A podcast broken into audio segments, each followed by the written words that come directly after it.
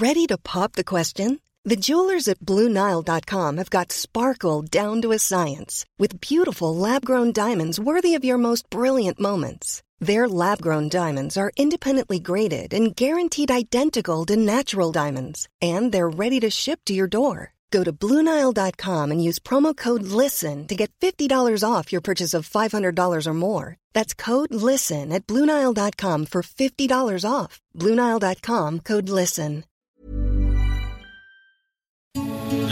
Noticias. ¿Qué tal? ¿Cómo le va? Buenas tardes. Estás a punto de escuchar Yo soy Javier Alatorre. las noticias con Javier Alatorre. La vamos a pasar muy bien. Comenzamos. Así que te vas, te veo muy resuelta, empacas maletas con mucha emoción. Mas no me doy cuenta cuál es el motivo de tu repentina determinación. Tus ojos me miran de par en par, tu boca callada.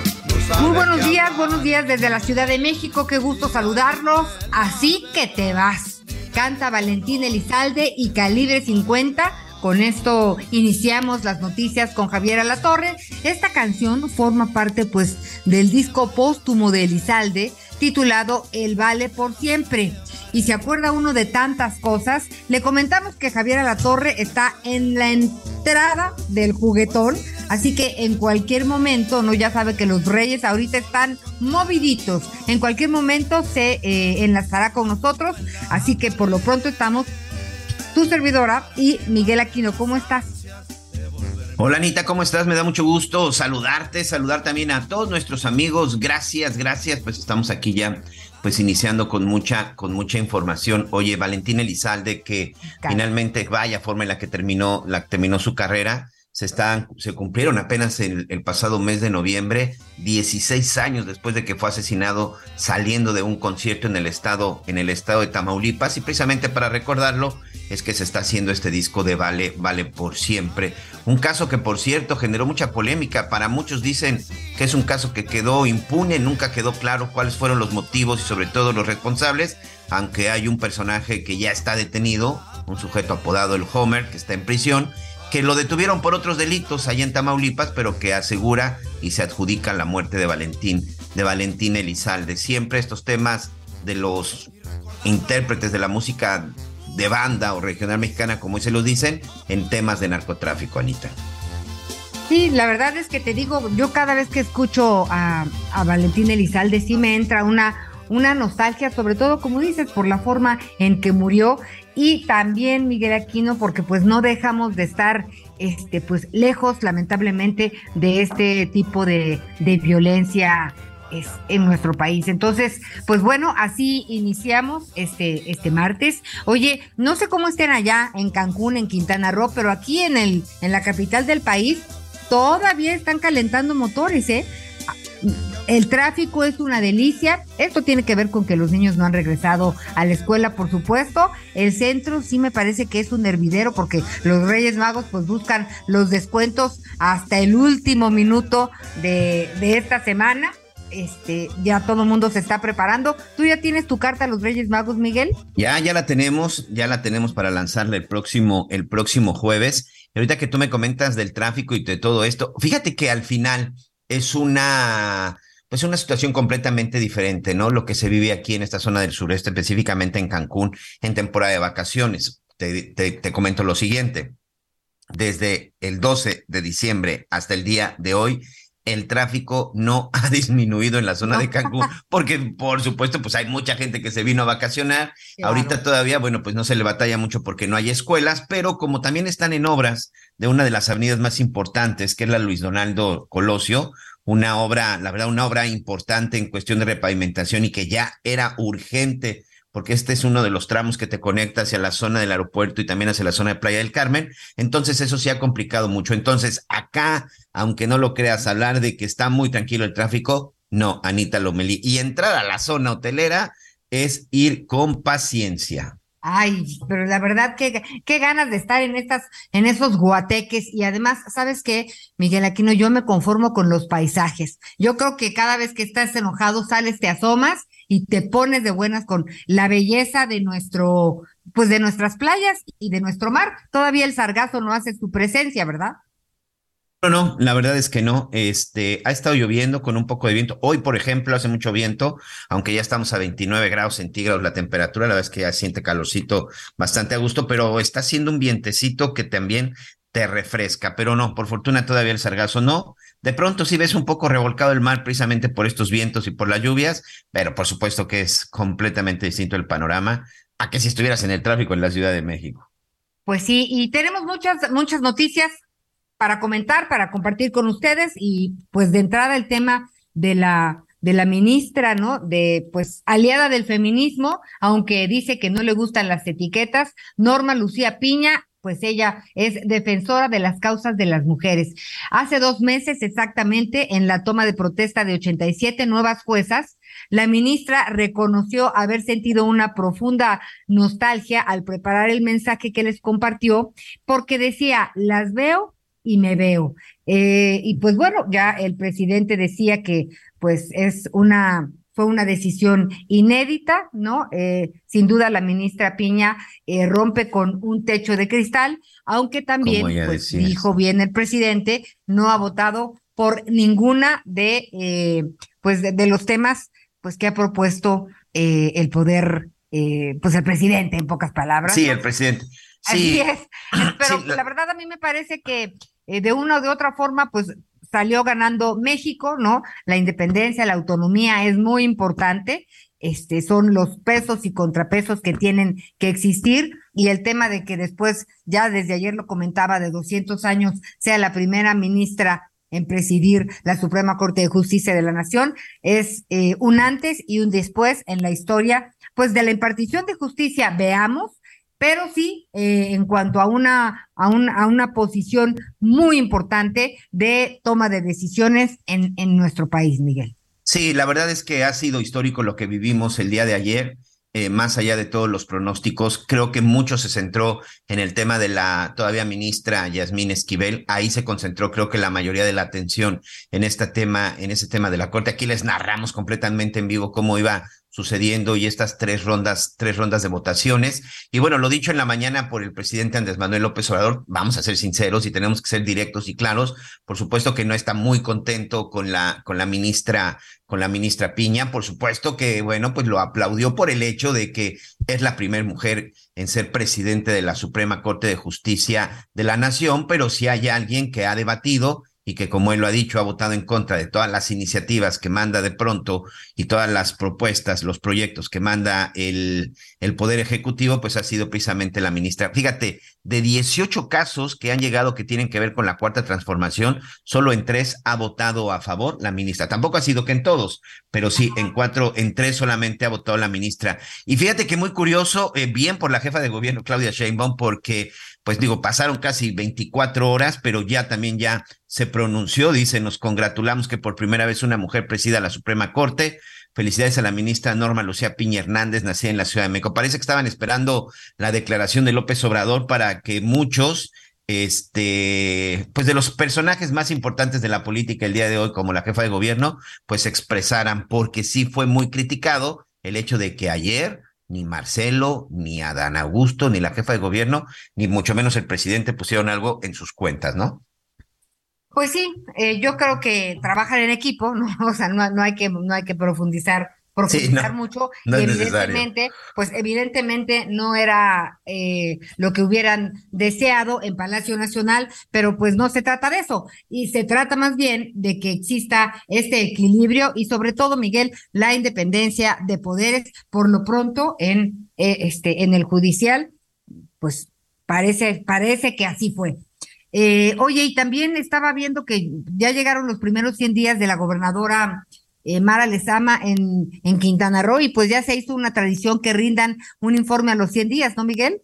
Sí, así es, mandó por ahí ya un comunicado en donde habla de estos 100 días, por supuesto, en donde se resalta el tema que tiene que ver con el asunto del turismo. Eh, Cancún en estos últimos meses, pues ha roto cualquier tipo de récord, sobre todo con los temas del, con los temas del turismo. Por supuesto que todavía hay muchas cosas que hacer. En 100 días no se va a poder solucionar un problema que se viene arrastrando desde hace mucho tiempo, pero también, bueno, pues en temas que generalmente están afectando en la mayoría del país, ¿no? Que tiene que ver con las, sobre todo con las cuestiones de seguridad. Fíjate que en la cuestión de empleo, no.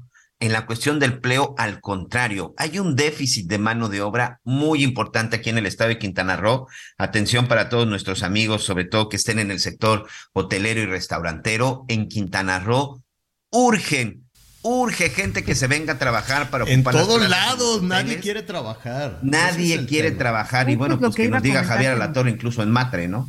Ya. Oigan, perdón, una disculpa, una disculpa, yo venía muy contento. Anita, Miguel, me levanté súper temprano, ayer no tuve celular. Este, Con razón. no, bueno, yo el más feliz. Terminando el programa, fui a recoger un, un, saquito para salir así muy... Yo soy aquel en la tele, ¿no? Dije, primer programa, voy por mi saquito nuevo. Y ya, fui por él y todo, adiós, que te haya bien. Y se me olvidó el teléfono, ahí en el negocio. Ah. Lo dejé. Y yo, ¿dónde lo dejé? Pues yo lo tenía por aquí, yo lo tenía por allá. Y ya me acordé, dije, yo creo que lo dejé en, en, el negocio este y ahora cómo llamo. Y total que dije, bueno, ya lo voy a recuperar. Estuve todo el día sin celular, al principio con una sensación así como de, ¿y luego qué voy a hacer? Y este, y nada, fíjate que me gustó. Me gustó este tema de no tener, de no tener este teléfono celular. y es como quitarse un grillete estuvo increíble. Y yo dije, bueno, voy a empezar un día sí, uno no, uno sí, uno no, sin teléfono celular.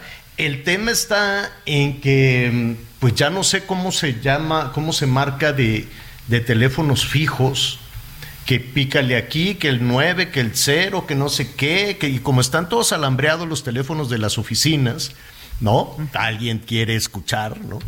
Entonces, este, no tengo la más remota idea de cómo marcar. Y podría no marcar, pero este, no sé cómo va, cómo puedan reaccionar las personas que te marcan o te mandan un mensajito. Hay como una suerte de ansiedad si no contestas, ¿no? Es, tiene, creo que tiene un nombre. Ah. Y la, sí, sí, tiene un nombre, la ansiedad que se genera con la adicción al teléfono celular. Entonces hay personas que desde que se levantan están con esto, con aquel, con el otro. Digo, nosotros por nuestro empleo, por nuestro trabajo, pues tenemos que estar ahí más o menos a la mano, más o menos atentos. Si a mí me preguntas cuál es el número telefónico de la casa, no tengo la más remota idea. No sé. sé, sé que hay un número fijo por, por el servicio este de, bueno, tú todavía tienes teléfono fijo, Javier. Hay quien no tiene teléfono No, pero tienes ese servicio cuando contratas internet. en algunas, sí. Fíjate que yo no tengo teléfono fijo, ¿eh? Hay que tener, Miguel. Pero, pero tienes un número telefónico si tienes internet. Lo que, lo que no hiciste es conectar el aparatito. O sea, no conectas el aparato, pero tienes un número.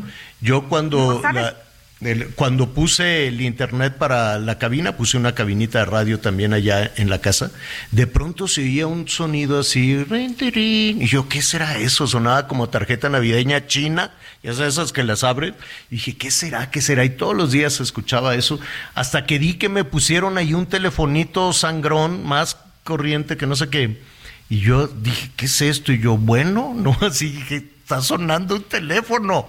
Y dije, ¿cómo se contestará? Entonces, pues ya le piqué ahí una tecla. Bueno, y me empezó a gritonear a alguien, es que usted, le estamos hablando de Banamex y usted debe y no sé qué, yo qué, yo, ah. yo qué, de qué me habla. Sí, la señora, este, fulanita tal. Le digo, pues no tengo ni idea. Y yo después dije, yo, ¿para qué le estoy contestando a esta criatura, no? Ya sabes, estos que te gritonean. Total que lo desconecté, porque sonaba todos los días a las 7 de la mañana para cobrarle a una señora que, que... Y entonces investigué que los números telefónicos son reciclables. Entonces cuando tú contratas un servicio de Internet, te dan el número telefónico de otra persona que seguramente dejó un mar de deudas y entonces te están llame, llame, llame. Creo que es contra la ley pero pues de todas formas te hablan en la madrugada, te hablan en la mañana, entonces mejor lo desconecté. ¿Cuál es el número telefónico de la casa? No tengo la más remota idea. Entonces ayer dije, no tengo teléfono fijo, no tengo teléfono celular, me voy a poner a trabajar en Santa Paz hasta que ya llegué a la casa y ahí estaba ya. Muy amable los del negocio que me hicieron favor de llama a la casa. Ghosting, cuando te están haciendo ghosting, cuando no te contestan los mensajes. Pero creo que la peor parte de ¿Y eso es como bullying? te dejan en visto. Cuando Pero abren es- tu mensaje, te leen y no te contestan, ahí sí dan ganas de. ¿De llorar? Pues sí. Pues- Digo, Yo A realmente a los únicos que les mando mensaje es a Anita, a Miguelón, a nuestro productor, de, eh, a, a Leonel Sánchez y a Gonzalo Oliveros, el productor de la tele. Eventualmente a Julia Riverol también. Pero nada más a cinco personas. A la familia, ¿no?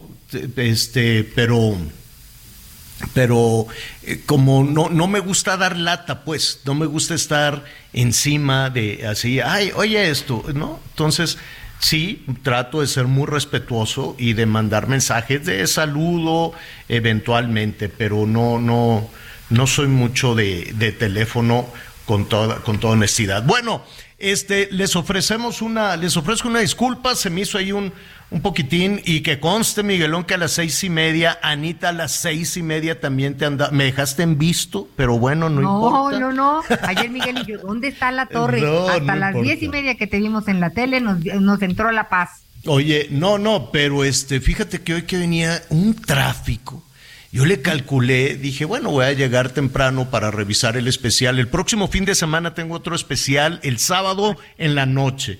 Bien bonito. Entonces estoy trabaje y trabaje en ese tema que al rato les voy a contar.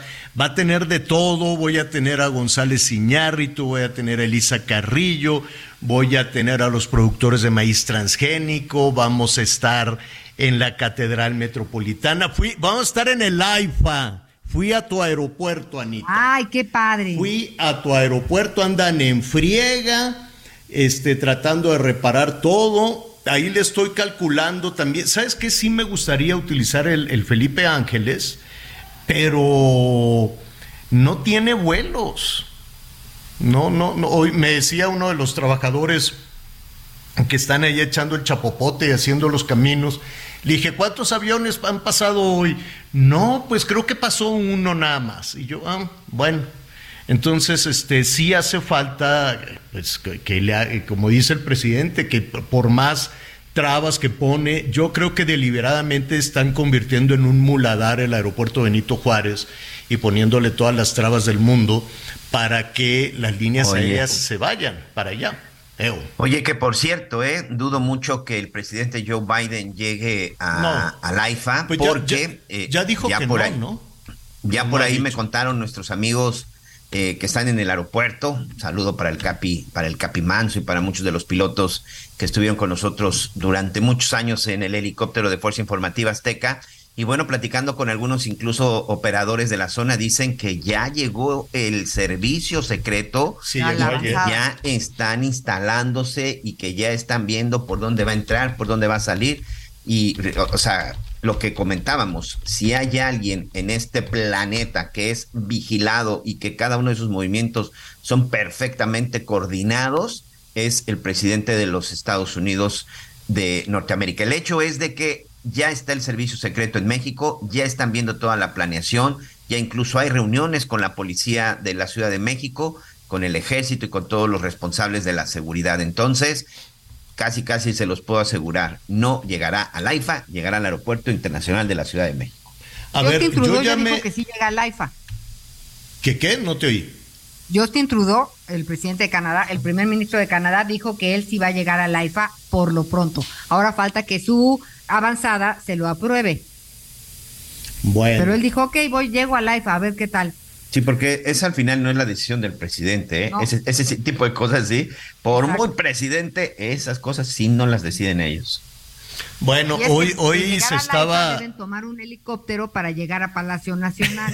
no, sí está lejos, lejos como la cuaresma. La verdad es que sí está lejos, pero este, pues mira, calculándole de, de ahí del rancho, de ahí del cerro al Felipe Ángeles, hice más o menos como una hora, hora y media, hora y media, hora cuarenta, más o menos, sin semáforos, sin parar, sin tráfico después me estaban diciendo, no, se hace el tráfico en, en algunos lugares, ahí se hace un atasque por donde está este, esta localidad que hacen cohetes, ¿cómo se llaman? Que siempre vuelan los, por ahí por Tultepec y por todo eso, dice aquí se atasca. ¿y ¿Viste el cablebús? ¿Viste la, línea de cablebús? No. ¿No pasaste por ahí? Ah. Hay, hay una, no, no. ¿Hay un cablebús ya para el aeropuerto? Ah. Es en Ecatepec. ¿Cablebús es el que va colgado? Sí. ¿Cómo crees? Anita, se vería. eso, eso se vería. Yo me voy, siempre la veo. Pero te lleva, te vas en una góndola. No, no, no me voy en cablebús, no, la veo ahí. Digo, yo voy yo creí que te ibas así colgado hasta el Felipe Ángel, estaría un paseo, estaría un paseo muy bonito, pero estaría no, genial. No vi nada de eso, las vialidades muy bonitas, están trabajando, todas ya les faltan poquitas piezas, este, pero hasta donde yo sé, digo, no, evidentemente no van a decir por dónde aterrice Biden por cuestiones de seguridad, ¿no? No van a decir, voy a aterrizar en Toluca, voy a aterrizar en Ciudad de México, no, no, no van a decir en dónde por temas de seguridad. El presidente le pidió que por amistad le dijo que era más una cosa política. Lo que el presidente quería era darles un, un este, ¿no? Un, un pellizcón a los, a sus ¿cómo a sus contrincantes les dicen o a sus bueno, adversarios. A sus adversarios. así como diciéndole, mira, mira, ¿no? Ya ves cómo sí, ya ves cómo sí aterrizaron acá. Y hoy se andaba ahí, ya ves que es medio bully, tenemos un presidente bully. Entonces andaba bulleando otra vez a Biden. ya sé, andaba bulleando a Biden otra vez y le dijo, no, bueno, en el AIFA pues no nos ha dicho, pero en Texcoco ahí sí para nada, dice, se, andaba bulleando más bien a Peña Nieto y a todo eso. Bueno, pues vamos a ver, ya estuve por ahí. Este... Oye, ¿fuiste al Museo del Mamut? No, Anita, pues estaba en friega trabajando ahí, platicando con los trabajadores. Muy amables, todos los trabajadores les mandan saludos, nos sintonizan ahí en su telefonito celular y este cosa que me da mucho gusto, trabajadores de diferentes partes del país con un frío, hacía muchísimo frío. Y luego me fui a, ahora sí que a pasear ahí a, las instalaciones del AIFA. Este, ¿Fuiste a los baños temáticos? No, no, no, no fui al baño. Javier, ¿cómo puedes? Te voy a llevar yo. Al baño, al aeropuerto, pero si están infames no, no, no, los del AIFA son una monada, te puede tardar media hora en el baño ah. entre que ve, porque son temáticos. Ha sido al aeropuerto de, de la Terminal 1, de la entrada? No, no, me aguanto. No, no, no, no. No, te, necesitas triple cubreboca. Triple cubreboca para poder entrar al baño. Unos ríos de aguapuerca que corren por el piso. Ay, no da y se está desbordado de pipí. Bueno, es una cosa asquerosa los baños del aeropuerto de la Ciudad de México. Si usted tiene necesidad por alguna razón de venir a, la, ciudad por el aeropuerto, no, pues haga pipí antes o lo que sea. No le recomiendo ni siquiera que cruce por enfrente. Es una pestilencia.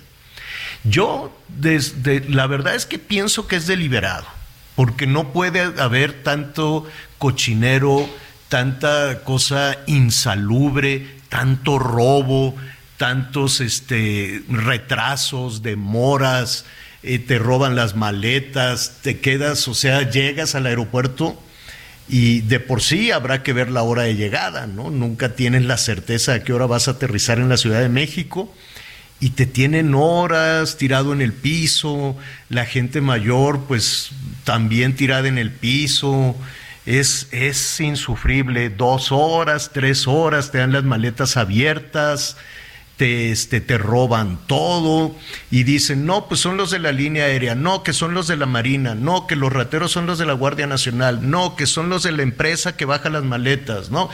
Pues a la hora de la hora son todos los rateros, son todos los bandidos. Y yo siento que lo convirtieron deliberadamente en tierra de nadie, peligrosísimo cualquiera de las dos este, terminales del aeropuerto, cualquiera de las dos. La presencia de la Marina con toda, pues con todo respeto, pero no sirvió para nada.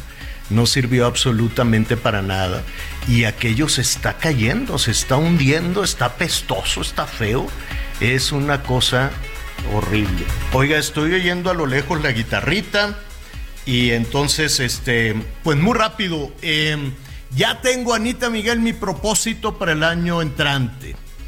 Lograr que las personas que se fueran de vacaciones se tomen otros 12 días de vacaciones dignas o se tomen los 30 días seguiditos. Conéctate con Javier a través de Twitter, arroba javier-alador. Sigue con nosotros. Volvemos con más noticias. Antes que los demás. Todavía hay más información. Continuamos. Las noticias en resumen. Entre el 1 y 2 de enero de 2023 asesinaron a 180 personas en México, según datos oficiales de las autoridades. Del total, en el primer día del 2023 se cometieron en el país 87 homicidios dolosos, mientras que en el segundo ocurrieron 93. Así lo reportó en su informe la Secretaría de Seguridad. La agrupación mexicana Los Románticos de Zacatecas confirmó el fallecimiento de Raúl Calderón Samaniego, ex bajista de la banda, quien había sido reportado desaparecido desde el 31 de diciembre. Según primeros reportes, el cuerpo del músico de 37 años fue encontrado en un edificio del Centro Histórico de Zacatecas, pero aún se desconocen las causas de su muerte. Remigio de la Cruz López, líder indígena en la comunidad indígena de Zacualpan de Ometepec, Guerrero, fue asesinado a balazos este domingo, primero de enero. Los reportes señalan que este hombre de 48 años recibió varios impactos de bala de grueso calibre en su propia casa. Hoy el dólar se compra en 18 pesos con 87 centavos y se vende en 19 con 95. Lo mejor de México está en Soriana. Aguacate Hass, 21 pesos el kilo. Martes y miércoles del campo de Soriana. Solo 3 y 4 de enero. Aplican restricciones. Oiga, eh, gracias, gracias, eh, Anita. La, el caso que va a seguir todavía, yo quiero suponer, independientemente de la decisión que se tomó ayer alrededor del relevo en la Suprema Corte de Justicia, que ya estaremos platicando con algunos especialistas, desde luego, pero queda el tema de la ministra Yasmín Esquivel. Yo quiero suponer que independientemente de que no logró su propósito de convertirse en presidenta de la Suprema Corte, este, y todavía en, eh, ayer, pues de manera, mire, ¿qué quiere? Fue fue criticada por su participación, ¿no? Cuando estaba dando una exposición de motivos de por qué convertirse en presidenta de la Suprema Corte, pues salió a decir que los que poderes fácticos y que no sé qué tanta cosa. Mire, hay muchos personajes involucrados en, en esta historia en la que la ministra presuntamente se robó, plagió, compró, pagó, vaya usted a saber eh, cuál fue la ruta, la tesis con la cual se recibió como abogada, ¿no? como licenciada en Derecho.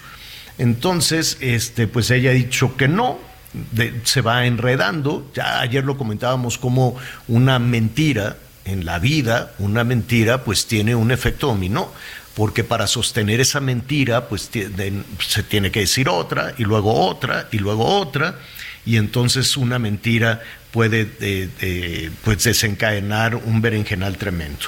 El hecho es que la ministra para salir del brete primero dijo, no, yo escribí, ella se recibió en qué año, en el 87, ¿será? Correcto, 87, en, el 87 la presentó. En el 87, pero dice que la escribió yo en el 85. Cinco. Entonces, pues ahí ya no checaban las cosas y la versión del abogado Báez es del 86. y el abogado Báez es del 86. Entonces ahí va involucrando a su eh, a otra abogada de, tampoco, de medianía, ¿eh? tampoco es un personaje que, que se ha destacado, que es la coordinadora de tesis, que al parecer la misma tesis pues se las estuvo vendiendo, o proporcionando, o regalando, o vaya usted a saber, a diferentes personajes. Esta señora efectivamente, Marta Rodríguez, pero también está involucrado ahora un, ¿cómo se llama? Un notario, este, pues se llama Armando Mastachi. Armando Mastachi. Entonces este fue un notario que eh, al parecer ya le había hecho algunos favores a algunos personajes de la 4T. Entonces es un notario que está pues un poquito en entredicho porque, miren, para que vea cómo en efecto dominó van embarrando a diferentes instituciones, instancias. Ayer la Fiscalía de, de, la Ciudad de México exoneró a Yasmín Esquivel. ¿Por qué? ¿Quién sabe? Parece como una especie de salvavidas que le lanzó el gobierno de la Ciudad de México a la ministra Yasmín Esquivel. No era una instancia en la cual se estuviese poniendo atención para ver si la ministra se robó o no, plagió o no su tesis, pero salieron a decir eh, que la exoneraban. Hoy dicen que siempre no, que siempre no la exoneran. Eh, y, pero para exonerarla se basaron en el testimonio de un notario que se llama Armando Mastachi. Y entonces este notario, ¿no? Bajo eh, evidentemente con un documento donde estaría diciendo verdad, pues para eso son los notarios, ¿no? Dice que eh, tenía una declaración jurada, firmada, de eh, Edgar Ulises Báez en el que él reconocía que se había robado la tesis, pero con lo que no contaba ni la ministra, ni la fiscal de la Ciudad de México, o sea, ni la ministra Yasmín Esquivel, ni la fiscal de la Ciudad de México, ni el notario Armando Mastachi, es con que eh, el, autor, o por lo menos así se presenta él, de la famosa tesis plagiada en varias ocasiones, pues lo encontraron. Lo encontraron, saludos a Raimundo Riva Palacio, lo encontró Raimundo, eh, o bueno, uno de sus, de sus colegas, de sus compañeros en Eje Central, y lo entrevistó y dijo, ¿qué? Aquí no ha venido ningún notario, yo, a mí no me han llamado a declarar y yo soy el autor de esa, de esa tesis. Ahora, este señor, pues también tiene su historia. Este señor también le han, este, al parecer también pues ha hecho ahí algunas cuestiones indebidas y se le han levantado algunos cargos, pero pues no se imaginaron y ahora pues todos están reculando, ¿no? La fiscalía dice, este, no, pues que, que siempre no la exoneran y este y ahora habrá a ver qué dice el notario si le hizo un favor a la ministra diciendo aquí está no bajo protesta de decir verdad y en un testimonio notariado y firmado que este muchacho, que este señor en su momento, Edgar eh, Ulises Báez, se plagió, ellos decían parte de la tesis que Yasmín Esquivel habría escrito dos años antes de recibirse, algo no imposible, pero difícil que cuando te falten dos años de carrera ya tengas una coordinadora de tesis y ya tengas el documento listo y después sigas estudiando otros dos años. En fin, una mentira lleva a la otra, una mentira lleva a la otra. Sí, Anita. Aquí, digo, a mí lo que me hubiera gustado es que la ministra eh, Yasmín Esquivel dijera, a ver, yo, ¿no? Este, soy incapaz de cometer un plagio. Permítanme hacerme un paso para atrás, que la, la Suprema Corte de Justicia siga con sus procesos, porque esto no lo voy a dejar así. Y aclarar ella ¿no? Porque pues mira, la UNAM dice, confirma plagio de tesis, pero no hace nada. ¿Qué pasa con el TESI UNAM? Pues tampoco veo que haga nada. O sea, como que a nadie, como que todo el mundo dice ambigüedades, como que sí, como pues que no. Pues es que no, no queda muy claro cuál es el delito. Habrá que ver si, si se configura un delito o no y si una ministra puede recibir una sanción o no. O sea, eso también, Oye, y si eh, una eso también Marta Rodríguez, profesora de la UNAM, puede vender las tesis a diestra y siniestra, este, eh, porque digo, para entender todos tienen que decir la verdad, pero para eso alguien tiene que tomar el caso. Y siento que el caso, Javier, está como desconfigurado por distintos lados. Sí, sí, sí, sí. Bajo el temor, desde luego, de una represalia de Palacio Nacional. ¿No? Entonces mucha gente va con, va con cautela, van despacito. Pero pierde la UNAM, ¿eh? Bueno, pero, pero, pero la UNAM fue muy clara en el sentido de que se va a reunir el comité después de eh, prácticamente del inicio de vacaciones. También, la verdad es que ocurrió todo esto en el momento en el que todo el mundo estaba, estaba de, vacaciones. Oye, y por cierto, ojo, el nombre de, del notario no es Armando, es Amando Mastachi. Amando ah, Mastachi, que, Amando Mastachis, el notario número 121. No, pero ¿sabes qué? La mayoría tiene ese, tiene ese dato de Armando Mastachi. No, es Amando Mastachi, ya revisando aquí la, la, página de los notarios de la Ciudad de México, que es el número 121, y sí, sí está relacionado con algunos asuntos que tienen que ver incluso con algunas acusaciones de fraude en la propia Fiscalía de la Ciudad de México. Ahora, Aquí el tema, aquí el tema, como tú bien dices, Anita, es primero lo que va a decir la, la Universidad Nacional Autónoma de México, que ella en determinado momento no tiene la responsabilidad ni la facultad como para decir si se incurrió en un delito. Recordemos que en ellos. Oye, pero no puede permitir que se estén plagiando las tesis y darlas por buenas. Pero tiene que ser, pero se tiene que este, determinar que así fue. proceso. se tiene que determinar de esta señora ministra se robó la tesis o se plagió la tesis.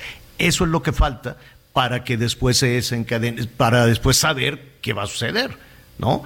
Porque se puede desencadenar una serie de cosas. Imagínate que tú estás afectado con una resolución de una ministra que está en este tema. Eso también, pues algunas personas afectadas en los procesos en los que ella intervino pueden decir, oiga, no tiene eh, la autoridad. Eh, podría ser una de las muchas consecuencias de todo este de todo este brete. Pero lo primero, lo primero es que regrese la universidad, que sesionen de nueva cuenta, que reúnan y que dictaminen si fue plagio o no fue plagio, ¿no? Esa, esa es la primera parte.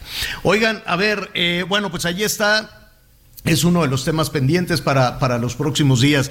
Tenemos el Frente Frío número 21, está haciendo frío, da hambrita, se le antoja a uno algo calientito, un ponche de frutas, que es un al ratito, a ver si no nos, a ver si no nos este eh, regaña Diana Pierno, porque pues el ponche de frutas es muy rico, calientito, pero qué cantidad de azúcar.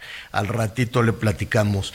Y entonces, pues tenemos la rosca de reyes y tenemos este pues todavía unos kilitos extra que se nos vinieron encima desde las posadas. De los tamales luego hablamos, Anita. Diana, qué gusto saludarte de nueva cuenta, nutrióloga, especialista en todos estos temas de alimentación, de, de vida saludable. ¿Cómo estás, Diana? Qué gusto saludarte. Muy bien, muy bien. Aquí muy contenta de estar con ustedes.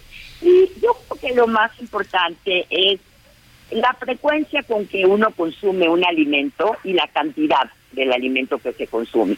Si uno va a tener rosca de reyes, pues está bien, una rebanadita nunca le hace daño a nadie. El problema es que hay personas que se comen toda la rosca de reyes entera ellos solitos.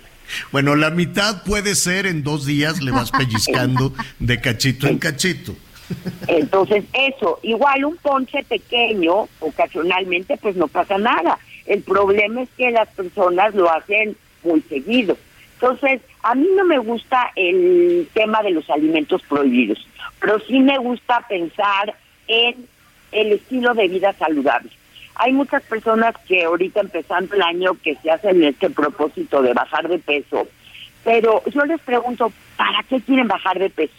Solo por la figura o en realidad quieren bajar de peso para sentirse bien, para tener salud y para tener calidad de vida. Y eso es muy diferente, porque ahí lo que tengo que hacer es un cambio en mi forma de pensar.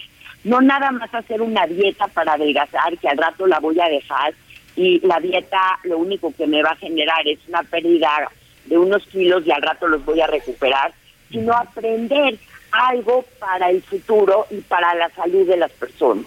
Entonces, para eso yo sí creo que es importante no irme con algún tipo de dieta de esas de moda. No, pues ahora vamos a comer esa dieta keto, en donde no hay ningún tipo de fruta, no hay ningún tipo de pan, no hay ningún tipo de cereales. ¿Y qué pasa? Pues sí, bajan de peso, pero el problema es que al rato se aburren de esta dieta, que empiezan a comer todos los panes que encuentran y vuelven a subir el peso. Entonces yo creo que es muy importante pensar, o sea, no solamente en el peso, sino en la salud, y hacer, como les decía ayer, cambios específicos y pequeños. Si yo quiero abarcar demasiados cambios, la probabilidad es alta de que estos cambios no van a ser positivos y que al rato voy a volver a mi mismo estilo de vida. Entonces, empezar con cosas pequeñas. Tres, tres cosas. Ok, allá hablamos de consumir más agua, agua simple y no juguitos y aguas azucaradas y té llenos de azúcar o frappés o eso hablábamos de consumir un poco más de fruta y verdura y hacernos el propósito de cómo hacerlo, comprarlas, tenerlas disponibles, utilizarlas, también pues bajarle a los alimentos procesados. ¿Por qué? Porque pues a veces pues se puede antojar un pastelito, una rosquita o una papa, pero hay personas que las consumen de diario. Entonces, yo sí siento que es importante como que ver de dónde estoy partiendo y hacia dónde me estoy dirigiendo y hacer estos cambios poco a poco, pero sobre todo estarlos revisando. ¿Cómo voy? Porque el proponerme algo sin tener algún tipo de revisión de lo que estoy haciendo no me va a llevar a ningún lado.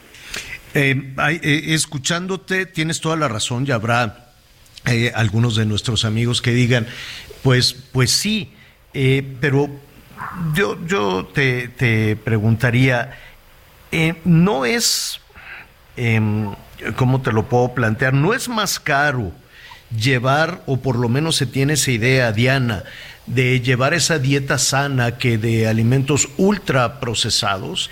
Es decir, hay algunas personas que por tiempo o por presupuesto, dicen, pues yo le voy a poner en el lunch esta, estas este, galletas eh, o, porque no me da tiempo o porque está todo muy caro. ¿Qué, qué, qué, qué les dirías? La realidad es que no, es totalmente al contrario.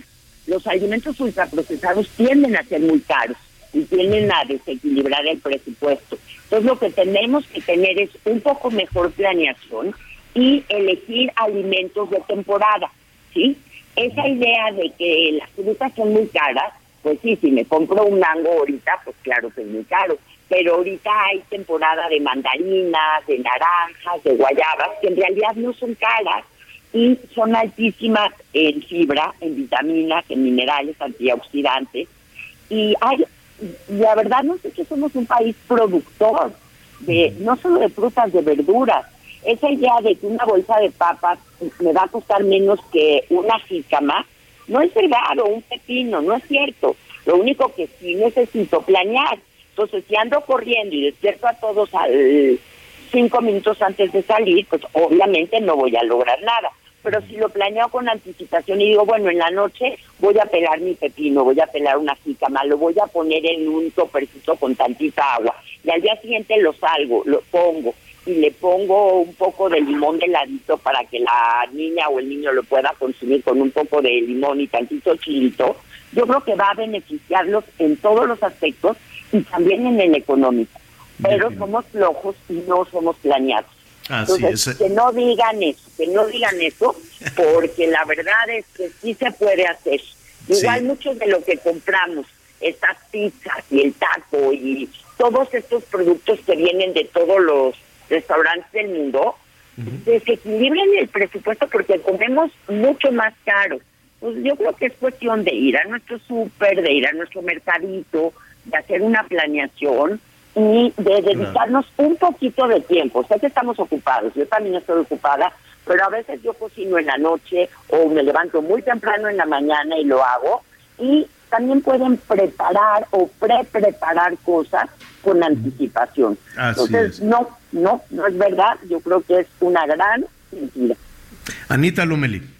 Gracias. Oye, doctora, doctora Diana, fíjate que de repente en redes sociales dicen, ah, después de estos días de, de que todo se te antoja, porque además dices, bueno, yo solo me voy a comer, dices, dame una rebanada de radiografía, cosa que es mentira, ¿verdad? Siempre repites la radiografía, pero luego llega el vecino y te dice, esta es rellena de tu las traes y es, vas con otra radiografía. Y así se acumulan cuatro rocas al día, este, en tres días. Pero a lo que voy es que, por ejemplo, dicen en redes sociales, te pasó este problema, tú no te preocupes. Agarra una olla, pon un litro de agua, corta las cáscaras de piña, ponle eh, polvo de jengibre, polvo de canela, polvo de cúrcuma y tómate esos jugos en ayunas y una hora antes de comer. Y con eso vas a estar perfectamente este ¿Quién te pasó esa receta, La verdad es ridículo, doctor. Sí, es verdad, es verdad. Tristemente, gran parte de nuestra información y de la información la sacan de redes sociales, donde no hay nada científico, donde no hay nada probado y donde es una gran mentira que suena bien, porque eso es lo que queremos, soluciones rápidas a problemas que no lo tienen. Entonces, ¿qué estamos viendo? Estamos viendo una epidemia de obesidad en nuestro país y en todo el mundo porque la gente se confía. No, tú comete lo que quieras, pero si te tomas esto, esto y esto, ya la hiciste. Y no es verdad. No hay alimentos enflacadores, al contrario, y no hay alimentos eh, que queman grasa. No, tú tómate tanto jugo de toronja y vas a ver que ya lo hiciste. No es verdad. La verdad es que no existe ningún sustento científico para todas estas cosas. Pero ¿qué pasa? Que nos vamos con esta idea de que suena demasiado bien y lo voy a hacer. Y si suena demasiado bien para ser verdad, la probabilidad es que sea una gran Definitivamente que además hay que acercarse siempre a un profesional, se puede acercar a un profesional en línea si usted quiere, hay muchísimas formas de, de, hacerlo. Eh, eh, Diana, hay algunas personas eh, te están diciendo es que yo como poquito o hago una comida al día y no bajo de peso. ¿Por qué? Eso es verdad. Primero que todo hay gente que puede tener algún tipo de metabolismo un poco más lento. Eso es verdad. Hay genética en donde hay más diferencia en cuanto al metabolismo de cada persona, pero también tiene que ver con su estilo de vida y con sus movimientos. Hay gente que no se mueve, no hace ejercicio, no camina, no hace nada. Entonces, estas gentes, la verdad es que tienen muy poco músculo y gastan menos energía por vivir. Pues yo les diría, actívense un poquito más y esa idea de solo comer una comida del día o ese ayuno intermitente que está de muchísima moda, es muy peligroso. ¿Por qué? Porque muchas veces lo que pasa es que la persona no come, no come, no come y de repente cuando come, se come todo lo que encuentra. Y entonces vienen estos depósitos excesivos de grasa porque hubo problemas en cuanto a que no había lo suficiente para vivir.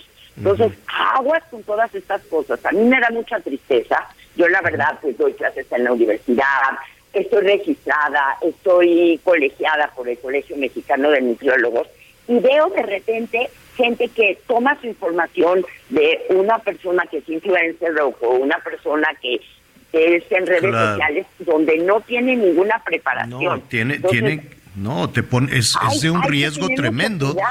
Porque además arrastras a toda tu familia unos riesgos, unos riesgos enormes. Siempre alguien certificado puede preguntar, no pasa nada. Usted le puede preguntar a su nutriólogo, a su nutrióloga, a su médico, y no, y no, no se ofende, ¿no? Decirle, oye, tú estás certificado, ¿dónde? ¿De qué manera? Claro, y, no pasa, no pasa absoluta, absoluta.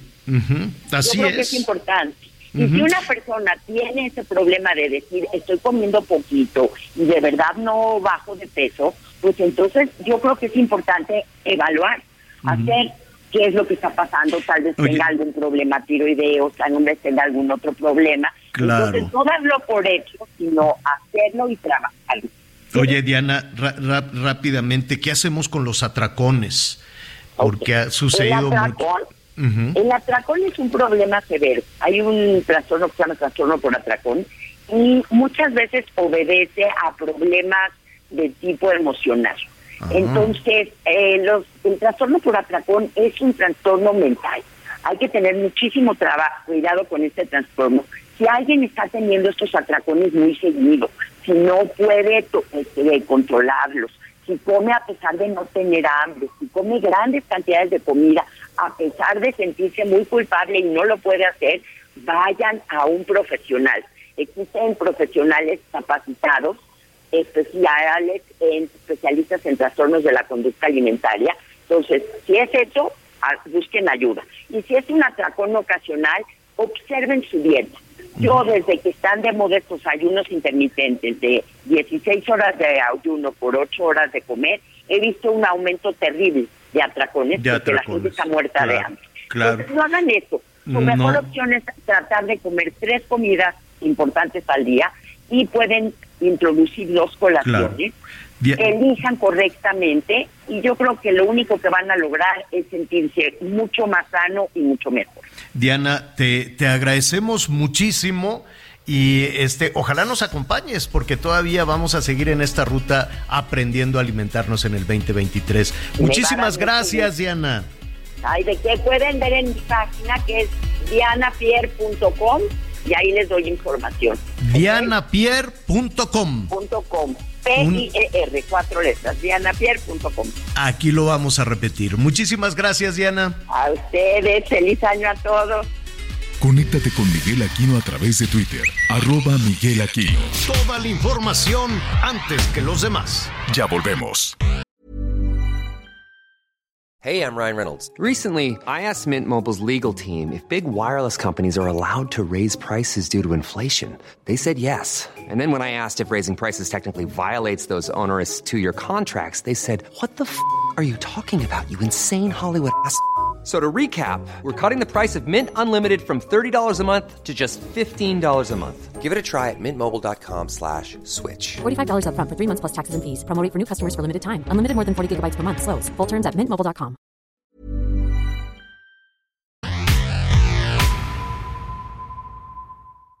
Todavía hay más información. Continuamos.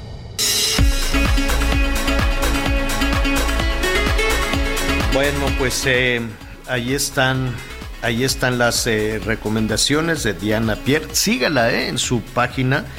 Este, la verdad es que es muy útil.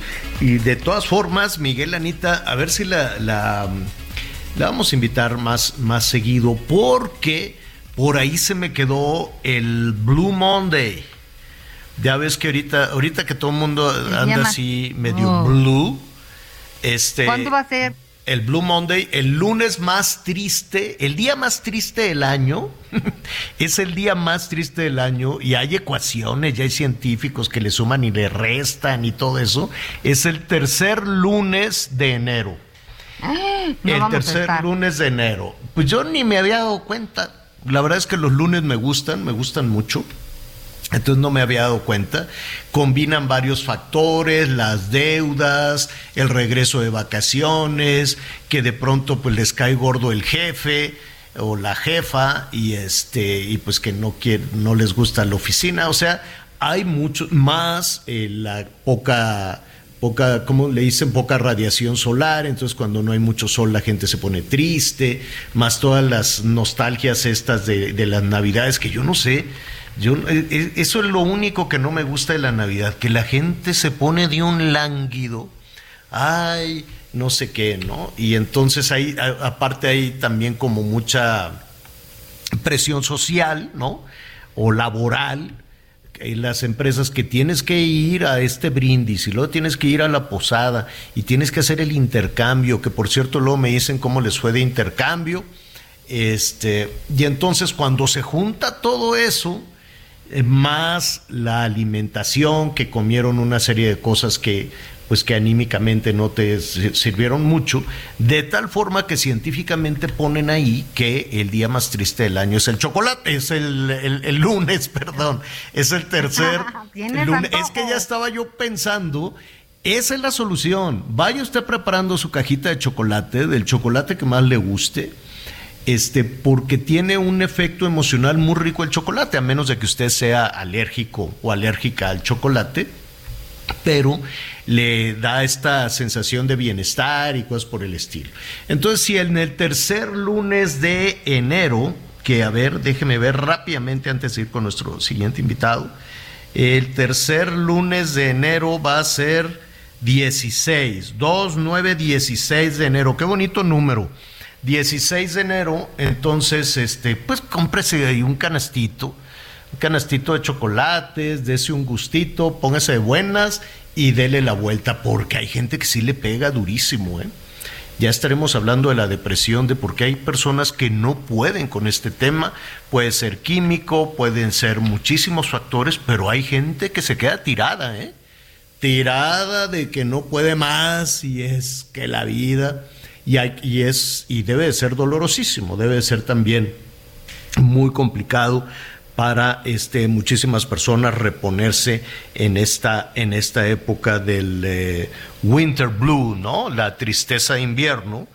Y en medio de la tristeza de invierno, pues para rematar también tenemos el día más triste del año en enero, de acuerdo a lo que dicen algunos especialistas. También hay que tener, hay que tener cuidado, hay que ponerle actitud también. Eh, mire, que eso es muy chocante que cuando alguien está deprimido, que cuando alguien está triste, que cuando alguien de plano no tiene ganas ni de levantar la cabeza, que llegue alguien y te diga, échale ganas, como si no le echaras ganas. Eso es horroroso, ¿no? Entonces también hay que saber cómo tratar a una persona, sea una, una adolescente, un adolescente, un jovencito, un adulto, un adulto mayor, cómo tratar a una persona que esté triste cómo tratar a una persona que esté eh, deprimida, porque lo primero que hacemos es regañar, ¿no? Es decir, ¿cómo se te ocurre? O eh, ¿por qué no te das cuenta de no sé qué otra cosa? Y andamos regañando a la gente o le andamos diciendo que le eche ganas, como si no le echaran. Entonces, pues eso también es muy difícil. Ya le estaremos eh, preguntando a precisamente a, los especialistas en esa, en esa situación, a los especialistas en ese tema. Bueno, muy bien. Eh, ya estábamos eh, platicando ayer, justo eh, a la hora del programa, fue la decisión que se tomó en la Suprema Corte de Justicia de la Nación de encargarle las riendas de la Suprema Corte a la ministra Norma Piña Hernández. Hay mucha discusión alrededor de todo esto, hay muchísima discusión de carácter político, ¿no? Sobre todo lo, lo que compete a la injerencia, si es que así fue, del Poder Ejecutivo para la toma de decisiones en la Suprema Corte, si fue una derrota, en fin, ¿no? Hubo Hubo muchísimos comentarios. Independientemente de todo eso que habrá que atender, de todos esos comentarios, de esa ruta que se está este, tomando cuando estamos entrando ya directamente a los procesos electorales en, en nuestro país, está esta definición de uno de los poderes, el Poder Judicial, que es autónomo, que demostró, al parecer, su autonomía del poder del poder ejecutivo. Así es, lo demostró, era era necesario, había una injerencia del presidente para tomar estas decisiones y cuáles son las tareas, la ruta que debe de seguir o que tendría que seguir los pendientes inmediatos de Norma Lucía Piña, la eh, nueva titular de la Suprema Corte de Justicia de la Nación. El doctor Javier Martín Reyes es investigador del Instituto de Investigaciones Jurídicas de la UNAM. Antes que nada, Tocayo, feliz año nuevo, lo mejor para este año que arranca. ¿Cómo estás? Buenas tardes. Hola, ¿qué tal, Javier? Eh, pues muchísimas gracias, eh, Tocayo, por los buenos deseos. También, obviamente, bueno, pues un saludo y para todas y todos ustedes, ¿no? Los mejores deseos. Ojalá este 2023 esté lleno de grandes cosas. Hay muchos comentarios alrededor de la decisión que se tomó ayer alrededor de Norma Lucía Piña, de la ministra Norma Lucía Piña, la nueva titular de la Suprema Corte. ¿Qué opinión te merece? Mira, yo, yo creo que lo que señalabas al principio es muy importante. Eh, creo que fue muy claro que sí hubo un intento eh, por intervenir por parte del presidente de la República por dos sentidos. Eh, por un lado, él reivindicó la que a él le parecía su mejor alternativa, que es Yasmín Esquivel, que como todos sabemos, en este momento pues tiene muy fuertes cuestionamientos porque es altamente probable que haya plagiado eh, su tesis de licenciatura. Y no solo por eso, sino porque, digamos, desde que ella llega a la Corte, eh, hubo unas eh, críticas, creo que discutibles, ¿no? Sobre si tenía la independencia necesaria para llegar a la Corte. Se ha mencionado ya muchísimas veces que, bueno, ella está casada, ¿no? Con Riobó, que es pues uno de los principales asesores, este, contratistas en su momento del presidente López Obrador, pero la verdad, eh, Javier, es que si uno ve eh, su récord de votaciones y las argumentaciones que ha eh, presentado, pues sí es muy claro, ¿no? Que ella en buena medida se ha comportado como pues una ministra que defiende las decisiones que ha tomado la 4T y que llegan a la Corte. Creo que el presidente fue muy enfático al decir que esa era la candidatura que más le gustaba y al mismo tiempo Javier yo diría hubo una crítica eh, muy feroz, eh, también pensaría que justificada, en contra de otro integrante y que también aspiraba a la Corte, que es el ministro eh, Alfredo Gutiérrez Ortiz Mena, le dijo de todo. pero no no solo no solo lo criticó y le dijo de todo, le señaló delitos, ¿no? Lo, lo, lo, que dijo en, en, en, en las eh, cuestiones de evasión, de evasión fiscal y, promotor de, de factureras, pues esos son delitos. Lo acusó de ser un delincuente. Sí, a ver, digamos, él, como sabemos, tuvo eh, cargos muy importantes en el poder eh, ejecutivo. Él fue jefe del SAT, del Servicio de Administración Tributaria. En esa calidad, pues imagínate la cantidad de decisiones que habrá tomado y que evidentemente pues involucran con los impuestos que pagan tanto personas físicas como personas eh, morales. Y, como bien dices, ¿no? Fueron eh, ataques eh, muy duros, prácticamente le dijo que era pues un integrante de la mafia del poder. Entonces, en ese sentido, Javier, creo que sí hay que reconocer de que hubo un intento del presidente de la República por comentar, criticar, presionar desde fuera a los integrantes de la Corte. Pero si vemos los resultados, Javier, yo te diría, creo que la Corte en muchísimos sentidos mandó un mensaje de independencia y de autonomía. Es decir, la candidata que el presidente quería se queda prácticamente sola. Eh, saca dos votos en la primera ronda de votaciones, pero en la segunda ronda se queda con un voto, es decir, prácticamente nada más el, de ella. ¿no? El candidato más criticado por el presidente, que fue Gutiérrez Otismena, queda en segundo lugar y prácticamente a un voto de ser presidente, sacó cinco de los once. Y finalmente yo diría, creo que si algo ha caracterizado eh, a Norma Piña, que hay que decirlo Javier, es una juzgadora de carrera, es decir, ella ya pasó por todos los escalones de la carrera judicial, ya fue jueza de distrito, ya fue magistrada de circuito, eh, tiene 30 años en el Poder Judicial de la Federación, eh, lo conoce muy bien y si vemos su desempeño ya en la Suprema Corte de Justicia de la Nación, creo que si algo ha caracterizado a ella, también a otros integrantes, pienso por ejemplo en Javier Laínez, pues que ha sido posiciones, digamos, muy independientes. Eh, a la Corte no le pedimos ni que vote a favor o en contra del gobierno, digamos, la, la Corte no tiene que tener una preferencia política a favor o en contra de una administración en particular, pero su trabajo sí es, Javier, marcar y hacer efectivos los límites que establece la Constitución.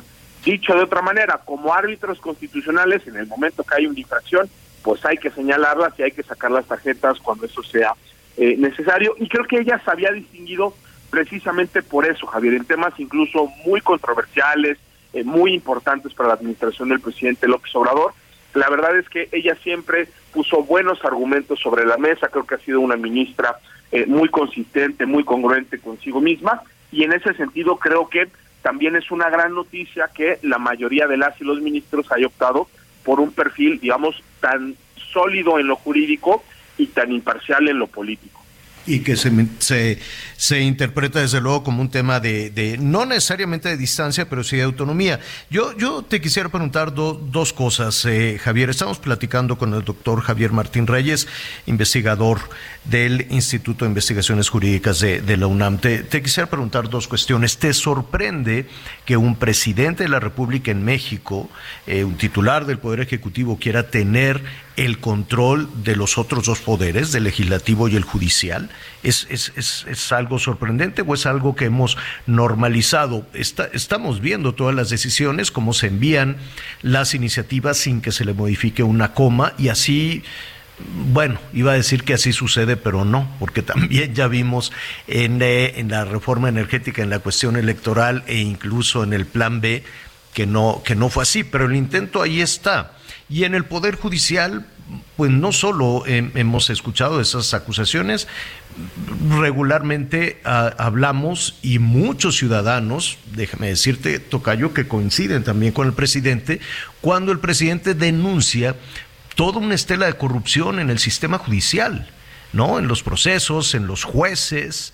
Eh, eh, eh, hay una tarea ahí también pendiente de, de, de, una parte todavía muy oscura en, la, en las tareas o en los procesos judiciales, ¿no? A ver, yo, yo creo que, a ver, tiene razón el presidente cuando señala que hay pendientes en el Poder Judicial, es decir, durante muchísimos años eh, Javier, tú te recordarás que el Poder Judicial era el poder menos visible en todos los ámbitos, ¿no? En la opinión pública prácticamente no aparecía, era rarísimo que saliera incluso una nota sobre la Suprema Corte de Justicia de la Nación. Eso, por supuesto, ha ido cambiando con el paso del tiempo y conforme, déjame ponerlo así, hemos entrado, digamos, a, consolidar poco a poco la normalidad este, democrática en, en este país. Y hoy el Poder Judicial es un Poder Judicial eh, más visibles, pero eso no quita que, que, sí haya problemas. No, yo, yo no generalizaría, yo pensaría que en el ámbito federal, quizá a diferencia de lo que sucede en, en algunas entidades federativas, la verdad es que el Poder Judicial de la Federación sí ha avanzado mucho, no digamos, en, en, materia de tener buenos controles. No hay ninguna persona en este país que sea jueza eh, o juez de distrito o que esté en un eh, en un cargo digamos ya de magistrado o de magistrado que no haya pasado por procesos muy rigurosos de eh, evaluación. El Consejo de la Judicatura creo que cada vez más es eh, enfático en no tolerar no eh, algún tipo de conducta que pueda constituir algún tipo de acto de corrupción o de ilícito, pero de que hay pendientes, hay pendientes y yo sobre todo te diría, Javier, hay pendientes en materia de transparencia. incluso durante la presidencia de Arturo Saldívar, ¿no? Que, que fue una persona que tomó como bandera precisamente el combate a la corrupción y al eh, nepotismo. Creo que había dudas de si había, déjame ponerlo así, criterios selectivos, si se le, déjame poner así, se le, si se le investigaba igual eh, a todas las juezas y a los y a los jueces. Creo que en eso tiene razón el presidente, pero también hay que decirlo, la verdad es que al presidente López Obrador lo que le pasa muchas veces es que cuando no se resuelve en el sentido que él quiere, pues entonces va y descalifica. Entonces es corrupción pero sin, sin empacho, sin, sin ningún empacho, que no salga algún, este, ¿cómo se dice? Algún amparo para el tren Maya o para alguna obra o para lo que sea, porque bueno, ¿no? O sea, si viene una, toda una serie de, de, descalificaciones. Em, eh, y, y, te preguntaría, las tareas eh, inmediatas, pendientes, que tú ves para eh, la ministra Piña, para Norma Lucía Piña? Yo, creo que hay retos al interior y al exterior. Eh, al interior yo te, decía, yo, te diría, creo que la presidencia de Arturo Saldívar, para bien y para mal, fue una presidencia muy personalista, ¿no? Eso lo veíamos hasta en la comunicación social por parte de la Corte y del, del Consejo. Eh, las cinco personas que se presentaron a la presidencia, Javier, pusieron en sus planes de trabajo que la presidencia de la Corte tenía que ser más colegiada, que tenía que respetar más los puntos de vista, que no podía hacer nada más las decisiones de un solo hombre. Creo que a la ministra Piña le tocará, déjame ponerlo así, recomponer un poco las secciones ¿no? que hay hoy al interior del Poder eh, Judicial. Y hacia afuera, yo diría, creo que los retos son enormes. Es decir, la Corte tiene pendientes de, de resolver eh, asuntos importantísimos para el país. Sabemos que eh, durante el último sexenio, no solo durante el último sexenio, pero sí particularmente durante la presidencia del Obrador, se han ido militarizando diferentes áreas no del gobierno no en tareas que le tendría que corresponder a los civiles. Hay impugnaciones que están ante la corte que eventualmente se tendrán eh, que resolver. También creo que es pues un hecho que se presentará en el momento que se publique la reforma electoral el llamado plan B pues una enorme cantidad de impugnaciones que también tendrá que resolver la corte y también, Javier, yo tengo la impresión de que estos dos últimos años de la presidencia de López Obrador, lo que vamos a ver ya no son esos intentos por reformar la Constitución, porque como decías al principio, los números ahorita ya no le dan para hacer reformas constitucionales, pero vaya que sí le dan los números para hacer reformas a leyes secundarias y también para tomar decisiones unipersonales a través de decretos, acuerdos u otro tipo de instrumentos jurídicos. Entonces, en esa medida, creo que van a ser años muy intensos para la Suprema Corte de Justicia eh, de la Nación y como siempre lo que le pedimos a nuestras juezas y a nuestros jueces constitucionales, eh, Javier, pues no es que voten a favor o en contra del gobierno, sino que analicen a partir de lo que dice la Constitución y las leyes las actuaciones de los otros poderes. Cuando estén dentro de los límites, pues las tendrán que validar, pero claramente cuando se salgan de esos márgenes, tendrán que utilizar los instrumentos que les da la propia la Constitución y las leyes para señalar que ahí hay actos que se tienen que invalidar o inaplicar. Doctor, te agradecemos eh, muchísimo. Nos quedamos todavía con algunos temas que quisiéramos agotar un poquito más adelante contigo, ¿no? Hablar un, poco de las presiones que puedan recibir las juezas, los jueces en, eh, en, diferentes temas que competen o que convienen a algún nivel de gobierno federal, ¿no? Esa es una realidad y, y, ahí, y ahí están. Y la otra parte que también resulta un sistema muy, muy, muy flaco, muy vulnerable con el crimen organizado. Con el narco, con el crimen organizado es otra, es otra de las situaciones y hemos visto cómo el crimen organizado pues ha, ha atentado, ha ejecutado, ha matado incluso algunos algunos este, jueces un asunto un asunto que todavía sigue sigue pendiente. Una cosa es lo que suceda en la Ciudad de México y la grilla y que si el Palacio Nacional y que si la Suprema Corte en fin no cosas que que, que alimentan muchísimo la discusión pero el día a día de un juez es un asunto todavía terrible en este país no sí a ver totalmente. Yo te diría creo que como bien dices, ¿no? Muchas veces nos enfocamos en la parte más política, pública del papel que tiene la judicatura, que por supuesto es importante, pero allá afuera hay una realidad en el, en el, país, ¿no? Que está azotada por la violencia. Eh, y hay que recordar que a final de cuentas eh, los poderes judiciales, se hablo en plural, porque no solo es el federal, sino también principalmente los locales, son, déjame ponerlo así, los que son más cercanos a la ciudadanía, es decir, cuando hay problemas relacionados con la seguridad pública, con temas laborales, civiles y demás, son los poderes judiciales locales los que atienden y reciben a la ciudadanía. Creo que ahí hay enormes retos, como bien dice Tocayo, y por supuesto que hay que seguir hablando de estos temas. Feliz año nuevo, lo mejor, muchísimo éxito, muchísima salud, Tocayo, y gracias por esta conversación. Hombre, al contrario, Tocayo, un gustazo, les mando un abrazo fuerte y también ¿no? Los mejores deseos para este 2023. Gracias, gracias. Buenas tardes. Tenemos más información de los estados. En Tamaulipas, la empresaria Ciudad Victoria Elena Lavín Montemayor fue encontrada muerta en una carretera de la capital. Se presume que fue secuestrada y asesinada. Información oficial indica que la también política llegó a su casa cuando unos sujetos la estaban robando. Al respecto, varios diputados del Congreso local han expresado su indignación y exigen a las autoridades locales esclarecer el probable crimen. Cabe señalar que una de las primeras diputadas en levantar la voz fue Alejandra Cárdenas, quien señaló que es indignante lo que ocurrió en Ciudad Victoria. Por su parte, la Fiscalía General de Justicia del Estado dio a conocer que abrió una carpeta de investigación por el probable asesinato de la ya mencionada. Hasta el momento se desconocen las causas reales de su muerte. Para el Heraldo Radio desde Tamaulipas, Carlos Juárez. El 2023 inició con una serie de accidentes, algunos de ellos con víctimas fatales en distintos puntos de Jalisco. En la mañana de este lunes se reportó la muerte de una persona calcinada luego de que un tráiler impactó contra la estructura del paso vehicular, esto en prolongación López Mateos a la altura del 40. Más tarde se reportó la volcadura de una pipa que transportaba turbocina en la carretera Puerto Vallarta a la altura de Las Varas. En el municipio de Tuxpan, la Unidad Estatal de Protección Civil y Bomberos atendió un choque en la autopista Guadalajara-Colima, en el kilómetro 119 en sentido hacia Guadalajara un automóvil terminó prensado entre dos vehículos pesados y de forma preliminar se reportó a una mujer lesionada quien fue trasladada por la Cruz Roja a un hospital privado en Ciudad Guzmán y finalmente en la autopista Marabatío-Zapotlanejo en el kilómetro 404 se reportó la volcadura de una camioneta familiar que dejó lesionados a cinco adultos y una menor de edad en estado grave. Desde Guadalajara, Mayeli Mariscal, Heraldo Radio.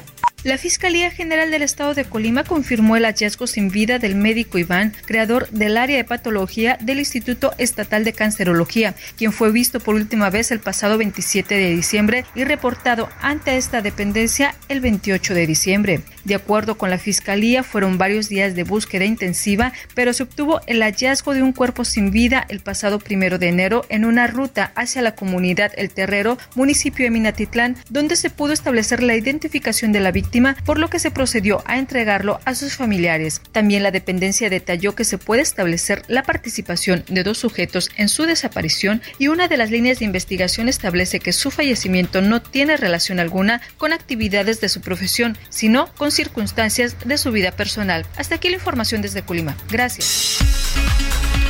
Muy bien, gracias a, nuestros compañeros. Oiga, había eh, mucha expectativa alrededor de Emilio Lozoya, el, el exdirector de Pemex. Sus abogados habían dicho muy temprano que ya estaban listos para pagar, para pagar lo que Pemex le dijera, lo que el gobierno le dijera, reparación del daño. Eh, son, son varios los delitos alrededor de Emilio Lozoya. Uno es lo de agronitrogenados, otro es lo de, ¿cómo se llama? Lo del dinero para la campaña de Peña Nieto, lo de... Lo de Odebrecht. Odebrecht, ¿no? Entonces dice, yo voy a pagar lo que me digan, pues eso quiere decir que si tiene su ronchita de dinero, ¿no? ¿Cuánto tiempo sin trabajar? Nadie trabaja en esa familia, pero pues tienen su, tienen su ronchita. Y que además estaba ya listo para acusar no sé si a quien le digan o, para meter a la cárcel a funcionarios, este, apoyándose en el famoso criterio de oportunidad. Este, pues ya pasó mucho tiempo con su criterio de oportunidad, eh, o a menos de que le pasen una lista, o a menos de que él diga, ya tengo la lista de a quién voy a acusar para él salir de la cárcel. ¿En qué quedó todo eso, Miguel? Bueno, quedó que la audiencia se pospone hasta el 16 de febrero su defensa encabezada por el doctor Miguel Ángel Ontiveros pidieron todavía un mes más para revisar otras pruebas y presentar ahora sí este acuerdo reparatorio de agronitrogenados, pero una de las cosas que llamó la atención es de que sí o sí se va a usar el criterio de oportunidad, es decir, que sí va a delatar a cambio de favores. A ver, retomamos esto después de la pausa. Conéctate con Ana María a través de Twitter, arroba Anita Lomelí. Sigue con nosotros. Volvemos con más noticias. Antes que los demás. Todavía hay más información. Continuamos. Las noticias en resumen. Pues fíjense que ciudadanos podrán recibir desde el 11 de marzo alertas en sus teléfonos móviles sobre sismos, huracanes y otros fenómenos meteorológicos que puedan afectar al país. El Instituto Federal de Telecomunicaciones ordenó a los fabricantes de teléfonos contar con las especificaciones técnicas necesarias para que desde marzo todos los celulares puedan recibir las alertas. Mara Lezama cumple 100 días como gobernadora de Quintana Roo. La mandataria destaca un nuevo acuerdo por el bienestar y desarrollo del Estado a fin de reconstruir el tejido social, reducir las brechas de desigualdad, garantizar la seguridad y generar un desarrollo económico compartido sustentable y sostenible. Para ello, ha reorientado 2 mil millones de pesos hacia programas y acciones sociales para quienes menos tienen y más lo necesitan.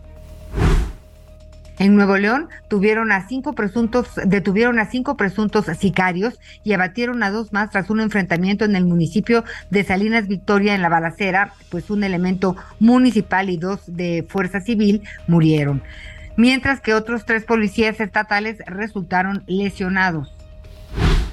La Fiscalía de Jalisco informó que el enfrentamiento a balazos registrado la noche de ayer en el municipio de Lagos de Moreno dejó saldo de tres presuntos delincuentes muertos y ocho detenidos. El tiroteo inició a la altura de la población de Vista Hermosa.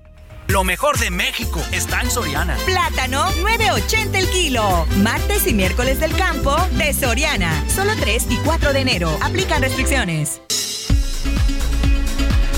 Bueno, para eh, concluir, para concluir, Miguel, con el tema del exdirector de Pemex, ¿qué va a pasar con él? ¿Se queda todavía en, la cárcel Emilio Lozoya? Es correcto. Esta audiencia que se llevó a cabo el día de hoy en el reclusorio norte, en donde ya te decía, estuvieron por ahí sus, sus abogados encabezados por Miguel Ángel Ontiveros. Bueno, pues pidieron todavía un plazo de 30 días hábiles para que ellos, bueno, tengan la opción de estar revisando las pruebas en el caso agronitrogenados. De esta manera, se va a, a realizar esta audiencia finalmente el 16 de febrero. ¿Qué fue lo que dijo Miguel Ángel Ontiveros? Que en estas fechas, bueno, también se van a estar presentando por lo que es la propuesta para pagar los 3.4 millones de dólares. Estamos hablando más o menos que, señor, alrededor de unos 70 millones de pesos, como para cerrarlo a 20 pesos el dólar. Entonces, ellos habían eh, acordado este pago de reparación de daño de agronitrogenados. Recordemos que en el caso de agronitrogenados se supone que es una empresa que compró petróleos mexicanos, pero que ya era una empresa chatarra. Es decir, sabían que estaban comprando algo que no servían y que, bueno, al hacer estos pagos que hicieron a la, a la empresa que se las vendía, pues estaban obteniendo pues un moche por fuera. Esto es parte de lo que está siendo acusados, no por el caso de Brecht, es únicamente por el caso agronitrogenados. El, el doctor Miguel Ángel Ontiveros pues salió muy contento, dijo, a ver, que quede claro, no habrá juicio en contra de Emilio Lozoya porque ya se llegó a un acuerdo, ya el gobierno aceptó el acuerdo y únicamente estamos ya deliberando. Bueno, ¿Cuál es el acuerdo? ¿Pagar?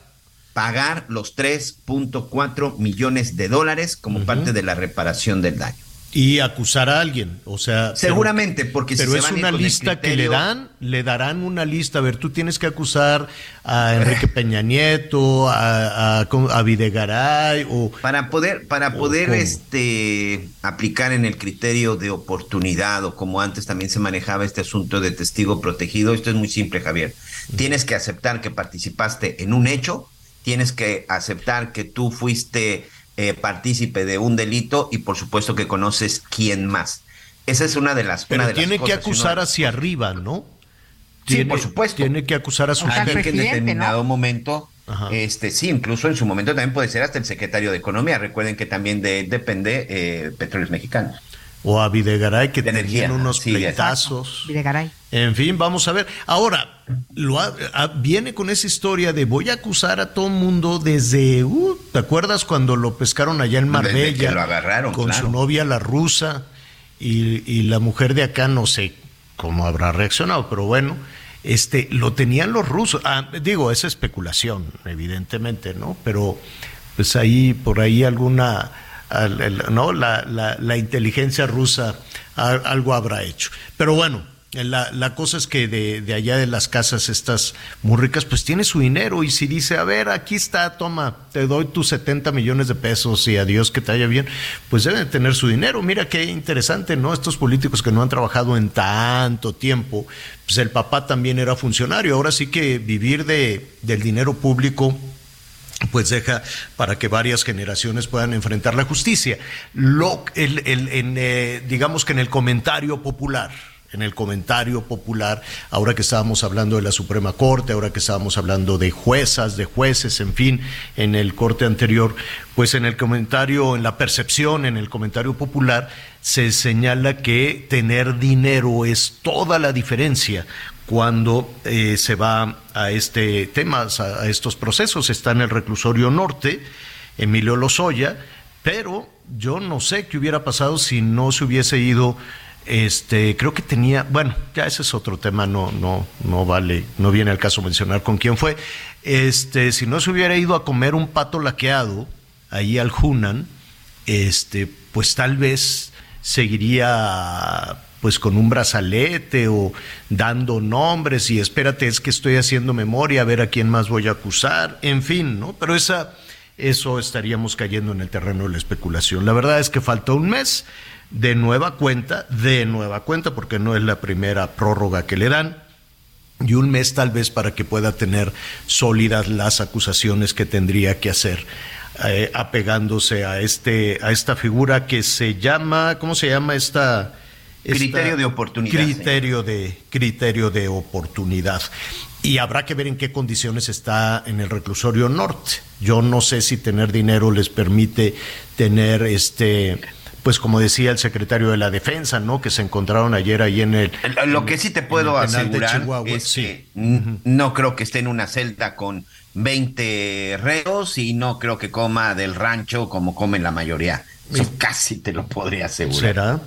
Pues yo, también. Pues, ¿sabes quién sabe de, este tema? Saskia Niño de Rivera, presidenta y cofundadora de la Asociación Civil Reinserta, quien como siempre nos da muchísimo gusto saludar. Saskia, feliz año nuevo, ¿cómo estás? Al contrario, feliz año nuevo, eh, Javier Miguel, la Navidad a todos, su audiencia.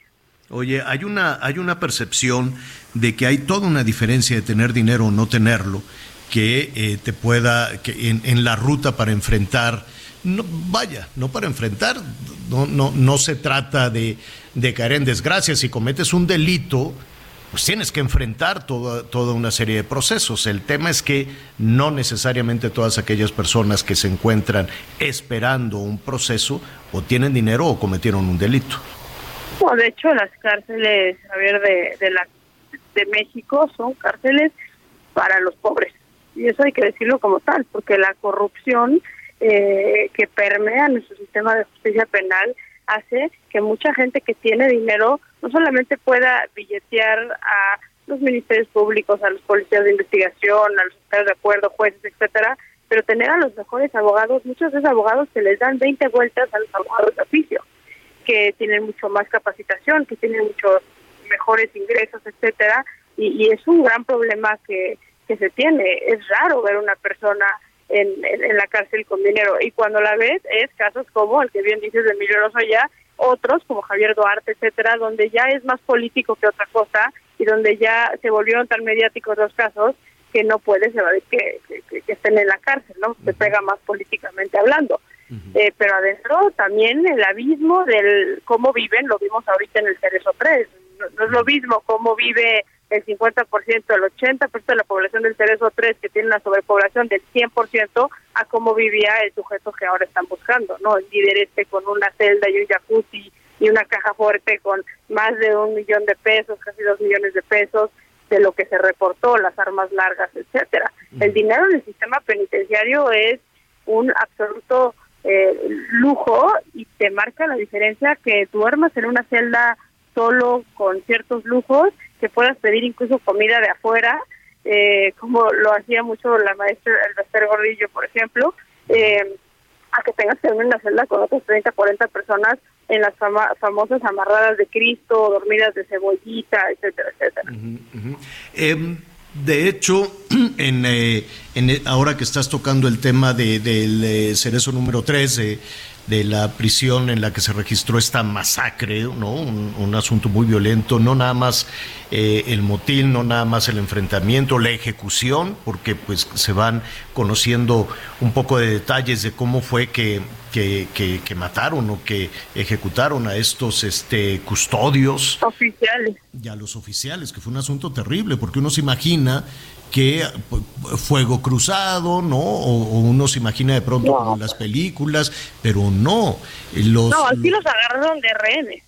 los agarraron de rehenes y tengo información también, Javier, que la muerte fue algo de decapitados, estamos hablando de degollados, este, fue una situación extremadamente violenta. Ahora, de, cesaron al Sí, qué terrible esto que ya, que ya lo estaremos tomando porque tiene un significado, no, no, no, no, no es, eh, vaya, no es normal un motín, no es normal una situación de violencia, pero también eh, la, hazaña con la que fueron ejecutados estos oficiales, pues también nos habla de muchas cosas alrededor de lo que sucede en este, en, en este penal. Si fue, si fue una suerte de mensaje macabro, terrible, ¿no? Hacia las propias, hacia las propias autoridades o cómo se puede interpretar la hazaña con la que fueron ejecutados. Despidieron al exdirector de este penal y le dijeron es que ahí había eh, drogas, armas, eh, dinero, este, unas situaciones de lujo, entre comillas, en fin. ¿Realmente, Saskia, qué puede hacer el director de un penal en el que están capos del crimen organizado y que sabemos que tienen el control de las instalaciones. Es que es, triste, ¿no? A ver, Javier, tú, y yo lo hablábamos hace ya un año, recordarás con el bebé Tadeo, este niño que se ah, encontró en el basurero del penal de Puebla. Fue lo mismo, ¿no? Vamos a meter a la cárcel a no sé cuántos custodios y ahí se terminó. Hoy, un año después, incluso ya con la muerte del propio gobernador eh, que estuvo encabezando esto, pues no tenemos un solo culpable y no sabemos qué pasó. Aquí, perdón, pero quitar de un puesto a un director no nos dice absolutamente nada. ¿Qué, qué, creemos? Que eh, este nivel de líder de la banda y la pandilla más importante que tiene Chihuahua en este momento, Estados Mexicles, una banda que tiene muchísimo dinero, era se mandaba solo el director? Por supuesto que no. ¿Tú crees que el director se va a aventar el tiro de meter armas largas y permitir que entren armas largas eh, a, su, a su penal? Eso le cuesta a él la vida. Esto viene de mucho más arriba y la ausencia de interés de tomar control del cerezo número 3, que aparte era un tema ya incluso de la federación, después de que en agosto hubo la, la, la matanza esa y el momento ese crítico en Ciudad Juárez, donde cada cinco minutos teníamos una balacera y un enfrentamiento en una parte distinta, ¿te muy bien? Que eso fue un intento para liberar a quien hoy ya está fugado, que es este sujeto neto, ¿no? Eh, aún así, no trasladaron a ese a ese hombre y a quienes tenían que haber trasladado cuando ya había un intento de fuga. Ese es el tercer intento de fuga, porque en el 2010 Neto tuvo otro intento de fuga que una custodia de hecho perdió un ojo en un enfrentamiento y no permitieron que, que, se les fugara cuando era él un secuestrador y todavía no tenía el puesto que hoy tiene dentro de este, de este grupo delictivo que estamos mencionando. Eh, Esto no es un tema del, del director.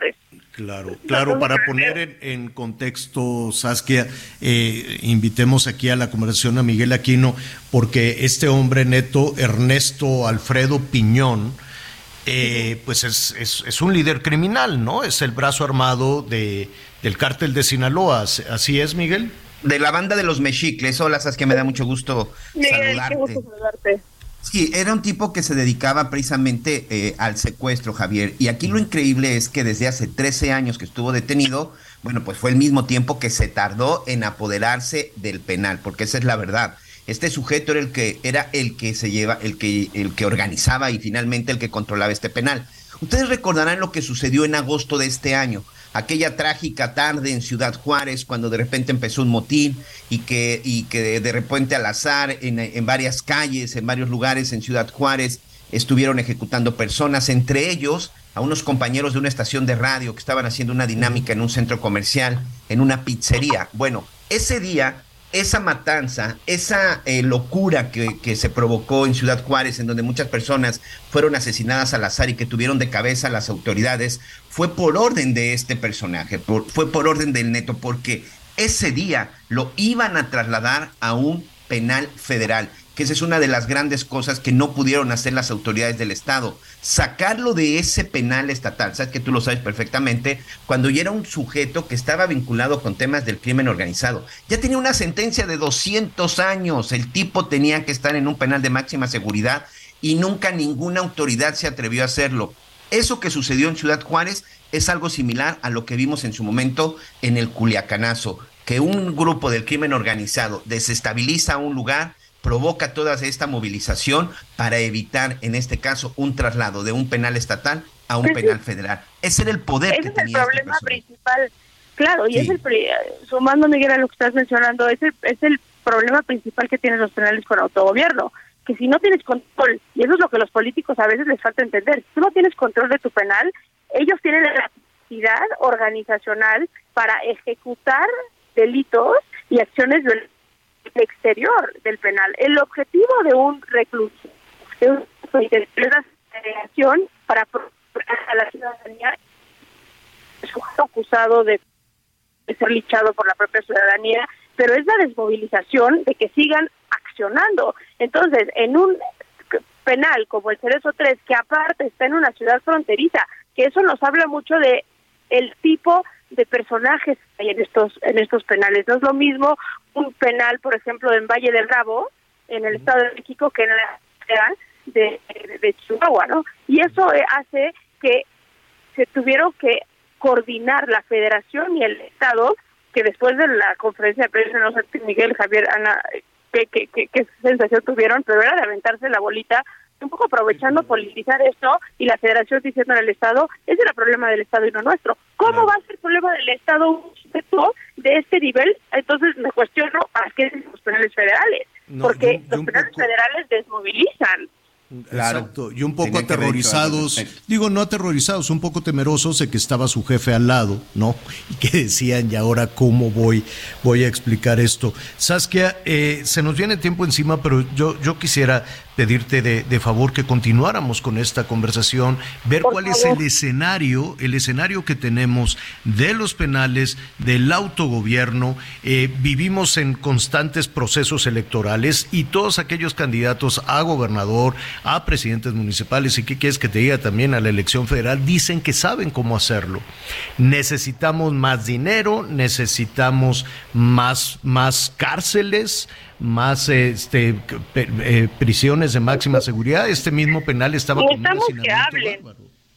Necesitamos que hablen del sistema penitenciario. El problema es que la seguridad está politizada en este país y ningún político se atreve a hablar de la cárcel porque hay una sensación errónea de que la justicia es sinónimo de venganza en este país. Entonces el ciudadano no va a votar por el político que diga yo voy a poner orden en las cárceles porque hay una sensación de que están ayudando a los malos cuando es un tema de comunicación. Yo espero que lo que pasó en el Cerezo 3 sea una lección para los otros estados, pero lamento, y claro que lo hablamos más, pero lamento decir que hay muchos penales que tienen las condiciones del Cerezo 3 y que son ollas express que están a punto de esto. Cieneguillas, y Cieneguillas en Zacatecas y qué decir de Tamaulipas, ¿no? Que tiene una situación similar. Matamoros, o sea, podemos hablar, sí, no, Saskia, te, te agradecemos muchísimo. ¿Nos puedes dar tus redes sociales, por favor? Claro que sí, es arroba saskianino y arroba reinserta las de la organización que, que, que, tengo y, y, gracias por abrir sus micrófonos a este tema tan doloroso y qué manera de empezar el año con esta tragedia tan brutal de mandar al ruedo de esta manera a nuestros custodios y a nuestros policías. No, es terrible, es terrible. Hablemos de reinserta también si no tienes inconveniente. Por lo pronto, por lo pronto Saskia, muchísimas gracias. Al contrario, un abrazo a los tres con mucho cariño. Gracias. Gracias, Saskia. Feliz año. Oigan, eh, rápidamente, vamos a Brasil. Sí, Anita, dime. Y hay que escuchar el podcast nuevo de Saskia Niño de Rivera, que se llama Privadas de la Libertad. De veras es un ejercicio muy interesante que solo ella puede hacer. Es un podcast que acaba de, estrenar este 2022 a finales, así que ahí se los recomiendo, vale mucho la pena. Oye, hay, hay muchísimos eh, temas y se nos, se nos agota el tiempo para platicar contigo, Edgar, Edgar Valero, comentarista, analista deportivo. ¿Cómo estás? Feliz año nuevo. Igualmente, querido Javier, ¿cómo estás? Gusto saludarte, Anita. Buenos días, Miguel. Un abrazo para todos. Oye, antes que otra cosa suceda, qué tacleada fue un infarto a este Sepsti de, bueno, ayer en, el partido yo dije, ¿qué va a pasar en la, qué va a pasar en la cancha? Esta situación de este, de Damar Hamlin. ¿Qué opinas? Bueno, pues primero, Javier, decirte que hace, hace apenas unos minutos acaba de anunciar el comisionado Roger Goodell, comisionado del NFL, que es oficial, no se va a jugar en lo que resta esta semana la continuación del partido o el partido completo entre los bengalíes de Cincinnati y, el equipo eh, los eh, búfalos. eh, sí el equipo de búfalo. Lo que pasa es que te quería comentar lo que le sucedió ayer a, Damar Hamlin fue algo que se llama conmocio cordis, que es un fenómeno en el que un impacto repentino contundente en el pecho provoca la muerte súbita en ausencia de daño cardíaco, o sea, eh, Damar Hamlin murió súbitamente y estuvo en resucitación durante nueve minutos. Se le aplicó resucitación cardiopulmonar y luego se ocupó un desfibrilador, eh, desfibrilador externo automático eh, antes de poder recuperar su pulso cardíaco. Pero, ¿cómo fue ese golpe? ¿Cómo, fue el golpe? Cuéntanos. Eh, el golpe eh, fue una jugada común y corriente en el fútbol americano, Javier. Eh, venía T. Higgins, el receptor abierto del equipo de, los bengalíes, de frente y Hamlin llega para taclearlo. Pero en el momento del golpe baja un poco la cabeza T. Higgins y entonces le pega en el pecho, pero no fue un golpe pleno, fue un golpe, digamos, como de costado eh, incluso Hemlin se levanta eh, y a los dos o tres segundos, eh, cuando se detiene su corazón, cae literalmente muerto en el terreno de juego. pero estas jugadas se ven todos los días en los partidos de fútbol americano. No fue algo diferente o que hubiera sido un golpe brutal. Fue un golpe fuerte, sí, pero de esto se ven todos los días, Javier, en, en, el fútbol americano profesional. Ahora, eh, ¿qué pasó después? O sea, resucitación, varios minutos, llega la ambulancia, había un desconcierto tremendo en todo el estadio. ¿Y, y cuál es el reporte? ¿Sobrevivió? Bueno, el reporte es que ayer eh, que fue trasladado al eh, Medical Center de la Universidad de Cincinnati, que es un, el único hospital de nivel trauma que hay cerca del estadio, eh, ahí le fue realizada una intubación. Se recuperó su ritmo cardíaco, pero tiene insuficiencia respiratoria, entonces se está sedado en este momento y en condición crítica. No hay todavía algún otro comunicado que diferencie eh, la situación desde las 3 de la mañana más o menos tiempo del centro de México, que fue la última vez que tuvimos información, hasta ahora que pues ya sobrepasa el, mediodía. Eh, está en condición crítica eh, y todo lo que ha sucedido alrededor tiene que ver también con la decisión del NFL de suspender el partido anoche, de, de que los jugadores fueran llevados a los camerinos. el equipo de los Bills en su mayoría regresó anoche mismo a Búfalo y eh, pues algunos jugadores se quedaron allá en Cincinnati. Eh, ahora, rápidamente, ¿qué pasaría con el fútbol americano? Pues que aparentemente se recurriría a un plan que se generó en el 2020 durante la pandemia, en el cual, al no haber un número exacto de partidos disputados por todos los equipos y sobre todo los tres involucrados, los jefes de Kansas City, los bengalíes y el equipo de los Bills, se recurriría al porcentaje de juegos ganados para tratar de hacer más eh, equiparable la situación entre estos equipos porque se está definiendo la postemporada que inicia dentro de dos semanas. Ya, pues te vamos a escuchar con muchísima atención a las cuatro de la tarde los profesionales del deporte. Por lo pronto, pues muchísimas gracias y feliz año nuevo. Igualmente, gracias. Un gran abrazo para ti, para Anita y para Miguel. Muy buenos mm, días. Gracias. Ahí hay que escúchelos, ¿eh? Un gran programa, Edgar Valero. Muchísimas gracias. Anita, ya nos vamos. Pues ya nos vamos, se me va rapidísimo. Rapidísimo, rapidísimo. no rinde, no rinde este arranque del año. Gracias, Anita. Un abrazo, buen día. Gracias, Miguel Aquino. Gracias, buen provecho, nos escuchamos mañana. Ya sabe, yo lo espero a las diez y media en Hechos Azteca 1. Siga con nosotros en el Heraldo Radio.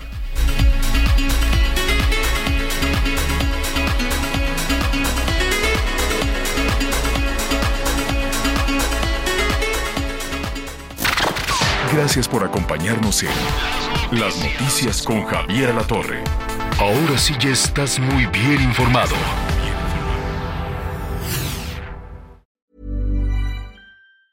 Hey, it's Paige DeSorbo from Giggly Squad. High quality fashion without the price tag. Say hello to Quince.